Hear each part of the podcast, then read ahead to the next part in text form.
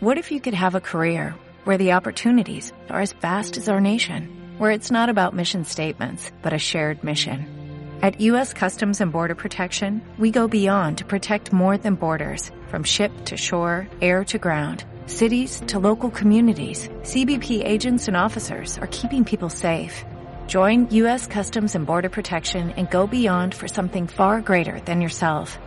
Learn more at cbp.gov/careers. Es habitual en este informativo, ayer mismo hablamos, por ejemplo, del encarecimiento de la vivienda, que les contemos las consecuencias de la crisis de precios que empezamos a vivir, sobre todo en la segunda mitad del año pasado. Hoy vamos a centrarnos en los efectos que está teniendo en la alimentación, porque entre las cosas que más han subido está la lista de la compra. Nos detenemos en esto eh, por una iniciativa de Cruz Roja que consiste en ofrecer talleres de alimentación saludable en tiempos de crisis. Y nos acompañan en este estudio de Radio Nacional de España la responsable del proyecto, Silvia Esther Ortega. Buenas tardes. Hola, buenas tardes. Y el dietista nutricionista Aitor Sánchez, que es además colaborador de un programa de esta casa, del Gallo que no cesa, y que forma precisamente al personal de Cruz Roja para estos talleres. Buenas tardes. Hola, Elena, muy buenas. Silvia, ¿cuándo y cómo surgió la idea de estos talleres? Bueno, pues a finales de, a mediados del año pasado eh, vimos que ya empezaba a subir la inflación de los precios, mm, cada vez venían más personas a nuestras asambleas eh, demandando necesidades de adquirir alimentación y problemas económicos y decidimos eh, que cuando diéramos estas ayudas, que normalmente son personas que reclaman ayudas económicas para adquirir alimentos, previamente les teníamos que formar y darles una educación alimentaria. ¿Para qué? Porque hemos detectado que las personas con menos recursos son las que peor se alimentan. Entonces, en lo que hemos em, la iniciativa surgió de darles una educación alimentaria para que tuvieran una alimentación saludable y económica. ¿Y en qué consisten exactamente los talleres? ¿Cuánto duran y, sobre todo, qué tipo de gente participa en ellos? Los talleres eh, van enfocados a usuarios que acuden a la Asamblea a solicitar eh, demandas de ayudas para adquirir alimentos. ¿De acuerdo? Los talleres duran en torno a una hora y se dan a todos los usuarios que quieren eh, que solicitan ayudas económicas para la adquisición de alimentos. El contenido principalmente eh, es el material que nos facilitó Aitor que, y la formación que nos dio él, que es eh, hacer ver que con, con recursos económicos bajos se puede comer con calidad. ¿De acuerdo? Entiendo que el objetivo final es que esa ayuda económica que les dais la puedan aprovechar al máximo y comiendo sano. Eso es. Y que cambien también los hábitos, que se queden con eso. Sí, eh, se intenta introducir un cambio de hábito muy poco a poco. Eso es algo que nos enseñó Aitor, que tiene que ser algo muy gradual, porque no podemos decir de la noche a la mañana que una persona cambie todos sus hábitos, pero sí hacer ver que eh, con pequeños cambios sus beneficios van a ser muy grandes. Entonces, intentamos introducir esos cambios en su alimentación. Bueno, pues vamos a hablar de esos contenidos con Aitor. Eh, un resumen aproximado de lo que quieres eh, meter tú en ese taller, que se enseñe en ese taller. Lo que, lo que básicamente queremos desde el punto de vista de la nutrición es como cambiar el paradigma y, darnos cuenta de que seguir una alimentación saludable no tiene por qué ser un lujo y no tiene por qué ser algo inaccesible. De hecho, Cruz Roja Madrid al finalmente está dándole un, servicio a mucha gente que además son precisamente las personas que no pueden adquirir o no pueden em, disfrutar de los servicios de una dietista nutricionista. Mm. Entonces ahí estamos haciendo como, como este win-win, ¿no? Están em, escuchando al personal sanitario, a pesar del, buen personal sanitario que ya trabaja con Cruz Roja, pero esta ausencia de dietistas nutricionistas al menos nos están permitiendo formar a todas esas personas voluntarias y hacer que ese mensaje llegue a partir de, los talleres a esas personas que muchas veces son las más necesitadas y veamos que ese binomio de, de salud y un presupuesto ajustado no es para nada incompatible. Tú ya llevas una larga trayectoria como dietista nutricionista. Em, ¿Te supuso un reto intentar dar estos consejos con pocos recursos? Porque a veces tendemos a pensar que hay productos eh, bueno, es que lamentablemente los productos frescos son los más caros, entonces habrá quien piense, es que a mí no me llega. Sí, no, es tanto un reto el, dar los consejos, sino que muchas veces quien te está escuchando estos mensajes eh, cambia el chip, porque cuando seguramente los oyentes que nos están escuchando piensen en alimentación saludable, se nos viene a la cabeza como productos a veces exóticos o productos exclusivos, que si el aguacate, que si el salmón ahumado, que si a lo mejor cosas incluso que, que son importadas. Verdaderamente una, una alimentación saludable puede ser ser con lentejas, con garbanzos, con el producto fresco, eh, la verdura de temporada que es mucho más económica.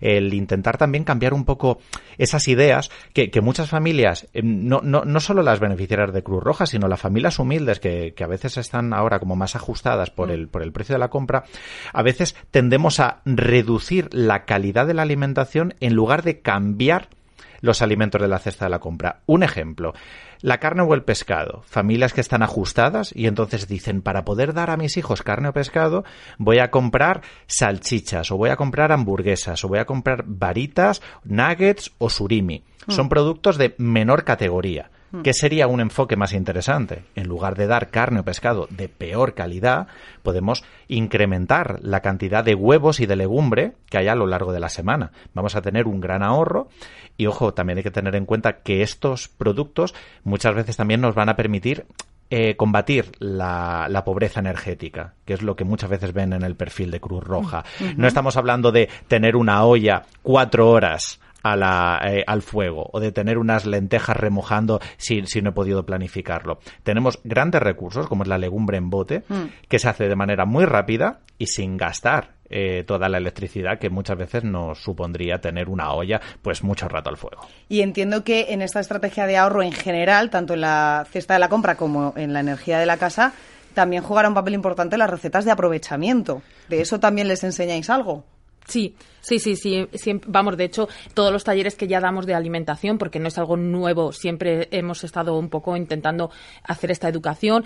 Siempre hablamos de la cocina, de eh, las recetas de aprovechamiento. Por ejemplo, en estas fiestas eh, que se suele comer mucho, eh, se hace mucha comida, hemos lanzado infografías de cocina de aprovechamiento. Y muy, como ha indicado Aitor, también eso, tenemos, hacemos especial hincapié en la pobreza energética, que también tenemos un programa que que lucha contra ello y es algo que, que teníamos especial tener poner especial hincapié en no eh, gastar demasiado en el horno, en la olla, porque al final las facturas también nuestros usuarios si no pueden adquirir alimentos de la compra no pueden hacer pagos de facturas ni de suministros. Entonces también era ese doble reto, alimentarse saludablemente y el ahorro energético al máximo. ¿Y cuáles son las principales inquietudes de los usuarios? Evidentemente llegar a fin de mes, pero em, cuando llegan a ese taller y como dice Aitor, que primero piensan que a lo mejor tienen que tomar aguacate y salmón ahumado que no pueden pagarlo. ¿Cuáles son sus principales inquietudes? Claro, muchas, es verdad que nos encontramos con un perfil muy variado de usuarios y las inquietudes es que no, muchas veces es que lo desconocen. Mm. Entonces, claro, es, ah, que esto eh, es tan saludable o lo puedo comer de esta manera. Y entonces ese desconocimiento hace que, se activen y, se, y muestren interés. Entonces, las inquietudes, evidentemente, es dar, poder comer todos los días y, y sobre todo lo que nosotros les, les reforzamos es, podrás comer todos los días, pero también hay que hacerlo de manera saludable, porque si no, a la larga, esta alimentación de poca calidad eh, repercute en tu salud. Y más que ir al grano, entiendo que en los talleres, Aitor, también tenéis como una base previa de explicarles por qué es tan importante comer así. Sí, y sobre todo el, hacerle ver finalmente a, la persona que va a escuchar el taller e, ese cambio de enfoque. A, veces, muchas veces hay que romper mitos. Uno de ellos, em, y cuando nos enfrentamos a los productos que son malsanos y extremadamente baratos, son complicados. Por ejemplo, eh, la galletería, la bollería industrial, es que son extremadamente baratas. Claro, hay ingestas que son las más problemáticas en España, que es el desayuno, por ejemplo, que, está mm, prácticamente repleto de productos azucarados, que es difícil mejorarlo sin una pequeña inversión más de, dinero. ¿Qué, recursos tenemos aquí, por ejemplo? Pues el, hacerles ver que un desayuno saludable puede ser simplemente pan integral, que mm. puedes hacerte una mísera tostada con tomate, que es eh, perfectamente digna, pero es así como muy vulgar. A mí me gusta decir que, la comida saludable es vulgar, mm. porque necesitas mm, eso, unas lentejas, unos garbanzos para que sea eh, para que sea sano y no necesitas a lo mejor un pan de espelta o un pan de masa madre, que es lo que te va a encarecer el precio. Bueno, pues simplemente unos biscotes integrales o unos copos de avena que son absolutamente baratos. Por cierto, ¿les enseñáis también a leer los productos? Porque a lo mejor compran panes integrales que no lo son. Bueno, se hace, sí que se hace lecturas que aprendan a leer un poco las recetas y, por ejemplo, alimentos que tienen mucho contenido en azúcar, como todos los mm, precocinados al tienen mucho contenido en azúcar, en sal, entonces un poco sí que se les da, no se profundiza, pero sí que se les da unas nociones de, leer y leer el etiquetado.